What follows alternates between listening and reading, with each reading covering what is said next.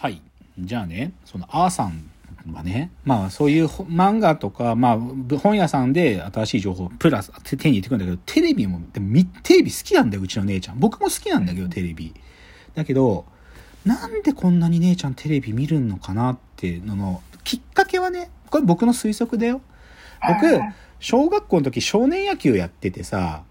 まあ、なんていうかちょっと引くほど強かったんだよ、うちのチームが。だから、毎週末、うちは、ある意味、まあで、親もさ、お手伝いしなきゃいけないからさ、両親揃ってさ、なんていうかこう、お弁当作ったりとかさ、お水当番とかで、両親出ちゃうんだよ、土日に。僕の野球のせいで。で、僕はそんな、いい、悪いからいいって言ってたけど、でもまあ、なんていうか他のさ、チームの他の保護者の方の目もあって、やっぱりそういうのって行かなきゃいけなかったんだよね、その頃は。って時にはさ、姉ちゃんは日曜日とか土曜日一人で家過ごすわけじゃん。で、あのね、はっきり言ってね、僕の精神年齢で、笑っていいともって番組があったんだけど、笑っていいともの凄さって、ちゃんとわかるのって中学生になってからなのよ、普通って。ぶっちゃけ笑っていいと思ってタモリ、タモリさんとゲストのトーク、テレフォンショッキングっていうコーナーがあって、その後ゲームコーナーみたいなのがあって、小学生でま、まともになんか笑えるのってゲームコーナーぐらいだったんだよ。でも姉ちゃん、小学校の時から、そのトークコーナーガンガン見て笑ってたの。で、で、月曜日から金曜日まで笑っていいと思ってあるんだけど、それのダイジェストみたいなのを日曜日の午前中に、笑っていいとも増刊号っていうのをやってたのよ。で、はいはい姉ちゃんそれも死ぬほど見てたの。笑っていいとも増刊号を見て、小学校4年生の女の子がめちゃくちゃ笑ってたの。で、はっきり言って僕わかんなかった、その時。姉ちゃんがさ、必ず録画して見てるの。リアルタイム、リアタイもして録画して何回も見てるの。でも、それが、トークのダイジェストとか見てんだけど、子供はさ、わかんないよ、そのトーク。大人のタモリさんがするトークのトークね。でも、分かってたんだよね、姉ちゃんは。それ、だからね、シンプルに言うと、僕は、僕がね、少年野球やってて、週末、うちの親、特に高学年になると、家開けてた。その時間に彼女はテレビを見るってことが始まったんだよね。すごく、もう、凝視するように見るって。だから、そういうことじっとやってるから、あの人、そういう日曜日のさ、なんか番宣番組とかも多分超見てたんだろうね。はっきり言って、うこれもね、多分群馬で一番だと思うけど、めちゃイケって番組のスタート誰よりも先に知ってたよ、あの人。うん。まあ、めちゃモテとかね、もともとナインティナインが深夜番組やってたのとかも、まあ、姉ちゃん知ってたんだけど、それが土曜日の8時っていうゴールデンタイムの時間に移ってくるっていう情報、誰よりも先に言ってたからね。めちゃイケが始まるっつって。で、姉ちゃんマジそれ、もう、なんていうのかな、録画ってそんな早く予約できたかなっていうぐらいから予約してたんだよ。だから、めちゃイケとかも誰よりも先にしてて、めちゃイケのことははっきり言って僕め、姉ちゃんとめちゃイケクイズで戦ったら負けると思う。僕もめちゃイケ死ぬほど好きなんだよ。で、僕オタクだから、そういうのを記憶するのも好きだけど、姉ちゃんとめちゃイケクイズ今戦ったら負けると思う。でもそれくらい姉ちゃん見てた。で、あとね、姉ちゃんはね、テレビね、もう一個彼女のテレビの視聴スタイルを特徴づけるのはね、箱根駅伝なの。姉ちゃんね、駅伝好きなの。なんでだか知んないけど、うちの姉ちゃんスポーツ全然得意じゃないんだよ。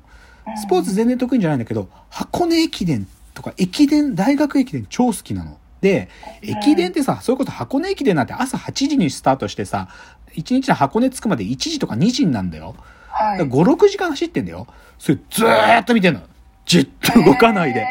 ずーっと見てんの、マジで。び、びくともしないんだよ、マジで。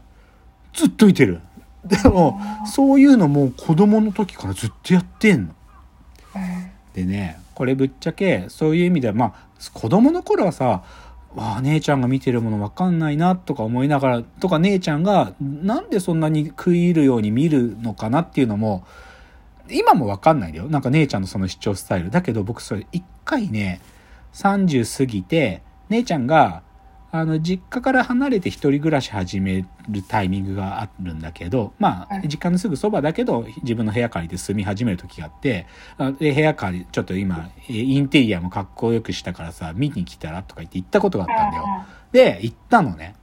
それで、33歳、4歳ぐらいだと思うよ、姉ちゃんが。はい。そしたらさ、その部屋行ってさ、まあいい部屋だなと思って入って見てたらさ、そのテレビがあってね、その、はい。その光景に僕結構旋律覚えたんだけど、テレビが置いてあって、ソファー、一人掛けのソファーが、テレビの真ん前にドッカーンって置いてある部屋だったの。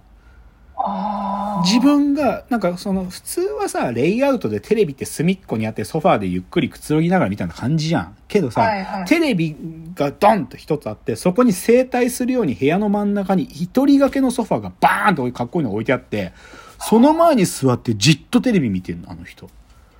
で、これ、僕ね、後に、その同じ光景がフラッシュバックする瞬間があるんだけど、それが何かっていうと、それはさっき言った、群馬のナンシー関たるゆえんなんだけど、あの、ナンシー関さんっていうのはさ、まあ、その、90年代特に活躍した、て最高のテレビコラムニストですよ。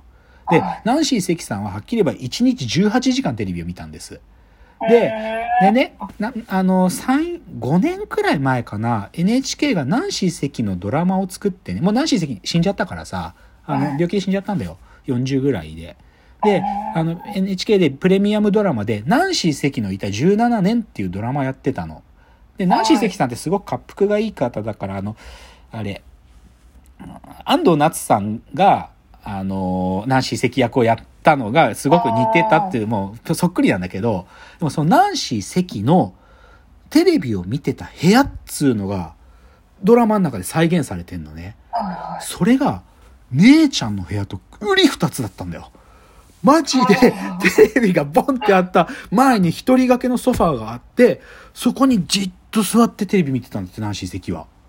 で、別に姉ちゃんそれコピーしてたわけじゃないと思うけど、マジでその部屋のレイアウトがそっくりだったんだから。それ見て僕衝撃受けて、え？あの時の姉ちゃんと同じ部屋じゃん、これと思って。だから、それマジでね、う僕の姉ちゃんは、あの、ナンシー関と同じぐらいの気構えでテレビ見てたんだよ。い。そういう人なの。それがアーさんとテレビって話ね。だからまあちょっとここまででもうなんとなくちょっと匂ってるけど、少しさ、じゃあ、アーさんの人格っていうか、アーさんのひな、なんていうのかな、人格っていうよりか、もうキーワードでしかあの人、説明も無理なんだけど、まあ、アーさんちょっと喋るとするとね、まあ、アーさん基本的に太ってるんです。太ってるの。アーさんは、それなりに肥満なんですよ。で、これはうちの家族の DNA の問題で、僕も、え、ちょっとでも油断すると僕はすぐ太る体質で、アーさんは、でもその太るた DNA に抗おうとしたことが人生でほとんどなくって、基本的に子供の時からずっと太ってるの、アーさんは。そういう意味でそんなにこう、動かない。さっきも言った通り、アーさん動かないで、そういう意味では。太ってるし。で、だから、まあ、で、そもそもそういうなんかパーソナリティだから、でも、あの、少年野球とかが始まる前は、うちの家族もさ、それなりに週末、なんか、お父さんとお母さんとように車乗ってどっか行くとかあるんだけどさ、あーさん結構すぐ疲れちゃうんだよ。動かないから、あんまり。だから、すぐ疲れちゃったとか言うと、お父さんとかお母さんがすぐ怒るの。僕それすっごい嫌だったんだけど、別にさ、あーさんが疲れてるって言うんだったらいいじゃんって僕は子供ながら思ってたんだよ。で僕はそんなにすぐ疲れたとか思わないし言わないんだけど、あーさんは普段動かないから、すぐ疲れたって言っちゃうと、お父さんとお母さんが怒って機嫌が悪くなるっていうのはうちのもうパターンだったの。で、そう。で、あーさん他にもね、好き嫌いが結構、食べ物は結構あってね、太ってるくせに。で、あーさんの、これ僕、あーさんの嫌いなとこなんだけど、あーさんはね、あの炊きたてのお米しか食べない。あの、そうでしょ？あの、炊いた後のさ、ご飯でさ、で、冷蔵庫に入れてあったりするやつ、電子レンジで温め直すご飯あるじゃん。あれ食べないんだよ。マジで食べないの、あれ。すごくない？すごいよね。で、なんでって聞いても理由教えてくれないの。多分ね、匂いが嫌なのかな。でもね、食べない。絶対食べない。これ食べるぐらいだったら私今日食べないとか言ったりするの。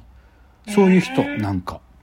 って言ってるから、でも、さっきのちょ僕が冒頭言った、でもね、我慢強いっていうので矛盾してんだけどね。こういう、なんか自分は絶対それ嫌だって思うものは嫌だなんだけど、でも、なんか、こうしてるよって自分が決めたらずっとそれできる人なの。なんか、動かないとか。で、なんかそういう変わった人だね。で、あとね、でも僕は、ここまでアーさんのさ、どっちかというとインプット、ブックオフで本めっけてくるとか、テレビずっと見てるってインプットの側面だけ喋ったけど、うん実はね、あーさんはね、クリエイティブなんですよ。うちの姉ちゃんはね、絵がうまいんだよ。うん。絵がうまい。はっきり言って。えうん。ー、すごく絵がうまい。しかでも、抜群にうまいかっていうと、あのー真似して描くんだけど、でもうまいんだよね。なんか絵心がある。子供の頃から。で、例えばね、こんなエピソードがあるのは、なんかさ、中学校の時体育祭とかあるじゃない？で、クラスのさ、は応援の旗を作りましょうみたいなのがあんだよ。なんか、おっきいなにみんなで色塗ってみたいな。で時に、まあ、どういうデザインにするか、クラスでみんなで募集し、募集っていうかみんなでちょっと書いてきたもの中から選びましょうって感じじゃん。で、その時僕絵描けないから、基本的にアーさんに、選ばれない程度のやつ書いてってお願いするの、おね、アーさんが。アーさんが、その、うち、僕の時の、その時の担任の先生をちょっとこうパロディしたみたいな絵を描いて、で、それで、まあでもこれだったら選ばれないでしょとか言って、アーさんがちゃちゃっと書いてくれたやつを僕は持っていくわけ。そうするとでも、アーさんうまいから、それがうちのクラスの旗に選ばれちゃうんだよ。だからそ、それのせいで僕はそれを書く作業を自分がやらざるを得なくなったりもするんだけど、その、でもね、それくらい絵が上手とか、あとは、母さんは、あの、高校生、あの、彼女は進学した高校とかの文化祭とかあるでしょ？そういう時はの、なんか T シャツとか作るじゃん、文化祭の。うんそういうののデザイン、あーさんがやってたの。えうん、そう。まあ、大したデザインってないなってその時は思ってたけど、でも、なんかそういうことやっぱりできちゃうから、できちゃうと。で、ちょっとじゃあ、その、アーさんのその絵心みたいな、アーさんのクリエイティブなセンスの話、次でもう一つだけ紹介しますね。じゃあ、はい次のチャプターです。